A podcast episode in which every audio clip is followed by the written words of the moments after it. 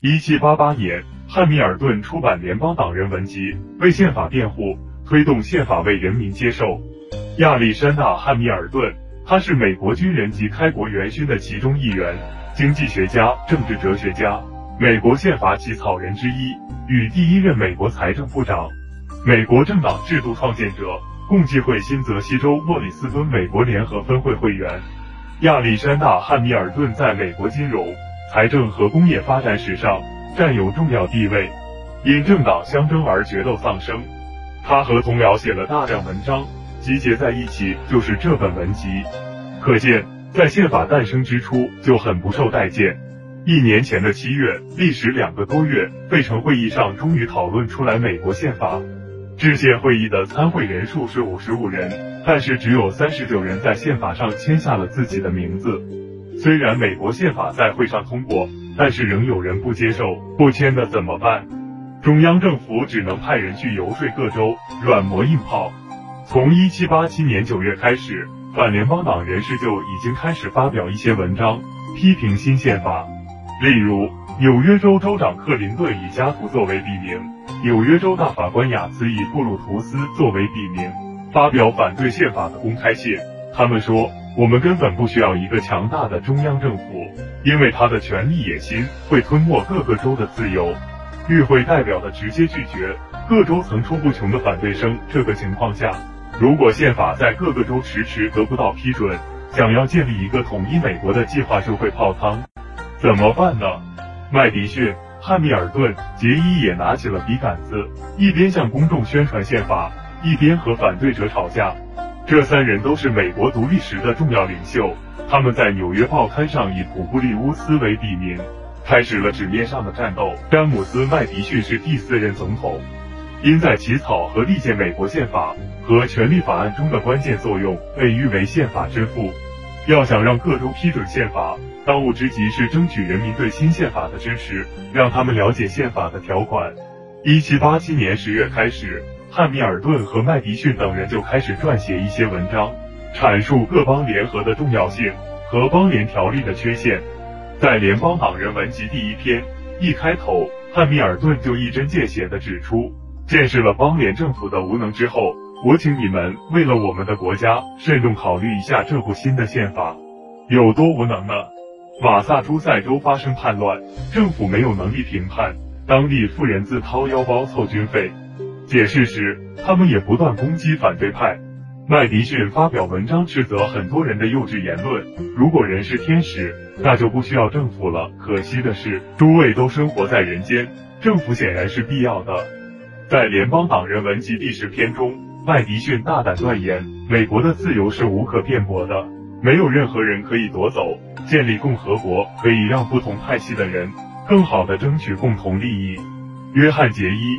他和本杰明·富兰克林和约翰·亚当斯一同出使法国。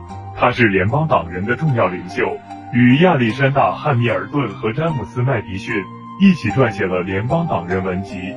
他从1789年到1795年出任美国首席大法官。1788年，汉密尔顿将1787年10月以来在纽约州报纸上发表的支持联邦宪法的八十多篇文章汇编成集出版。随后。汉密尔顿将联邦党人文集送往各个州，让所有支持宪法的州议员以此为武器对抗反联邦党人。汉密尔顿和麦迪逊等人的努力卓有成效。马萨诸塞的主要反对者萨姆亚当斯放弃反对立场，转而支持宪法，促进马萨诸塞州在1788年2月批准了新宪法。两个月后，马里兰州也以压倒性优势批准了新宪法。纽约、弗吉尼亚等州也先后批准了新宪法，各个州陆续传来批准新宪法的消息。汉密尔顿和麦迪逊等人心中的大石总算可以落地了。他们为了宣传新宪法而写就的《联邦党人文集》，第一次对1787年宪法做出了权威性解释，同时也成为一把利刃，帮助支持建立联邦政府的人击碎了宪法在各州通过的阻碍。联邦党人文集是解释美国在十八世纪八十年代所坚持的理念和原则的最好的文献。这些理念和原则今天依然为美国人所信奉。权利法案在批准宪法的斗争中，联邦党人承诺联邦政府将公开征集宪法修正案的意见，于是国会通过了麦迪逊起草的权利法案。美国权利法案是美利坚合众国宪法前十条修正案的统称。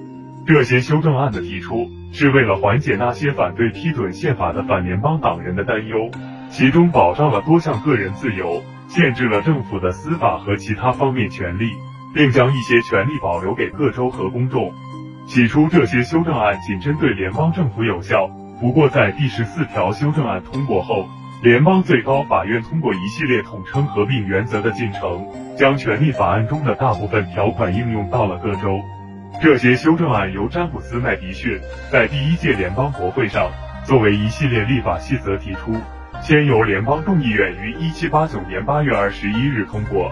在于一七八九年九月二十五日通过国会两院联合决议案正式提出，一七九一年十二月十五日获得了足够数量州的批准，而正式成为宪法的一部分并生效。国会一共提出了十二条修正案，但这次通过的只有其中十条，另外两条中一条于二百零三年后获得足够数量的州批准，成为第二十七条修正案，另一条从程序上来说仍在等待各州批准。权利法案列举了宪法正文中没有明确表明的自由和权利，如宗教自由、言论自由、新闻自由、集会自由、保留和携带武器的权利、不受无理搜查和扣押的权利、个人财物搜查和扣押必须有合理颁发的搜查令和扣押状的权利。只有大陪审团才能对任何人发出死刑或其他不名誉罪行的起诉书。保证由公正陪审团予以迅速而公开的审判，禁止双重审判。此外，权利法案还规定，宪法中未明确授予联邦政府，也未禁止各州行使的权利，保留给各州或人民行使。权利法案诞生后的一百五十年里，几乎没有对美国司法构成什么影响，但在进入二十世纪后，情况有所改观，成为许多联邦最高法院重要判决的基石。文件最初有十四份副本，其中一份长期存放在华盛顿哥伦比亚特区的国家档案和记录管理局向公众展示。文前冷落看客西，一人一句送热评，感谢大家的收看，关注楼主不迷路，咱们下回见。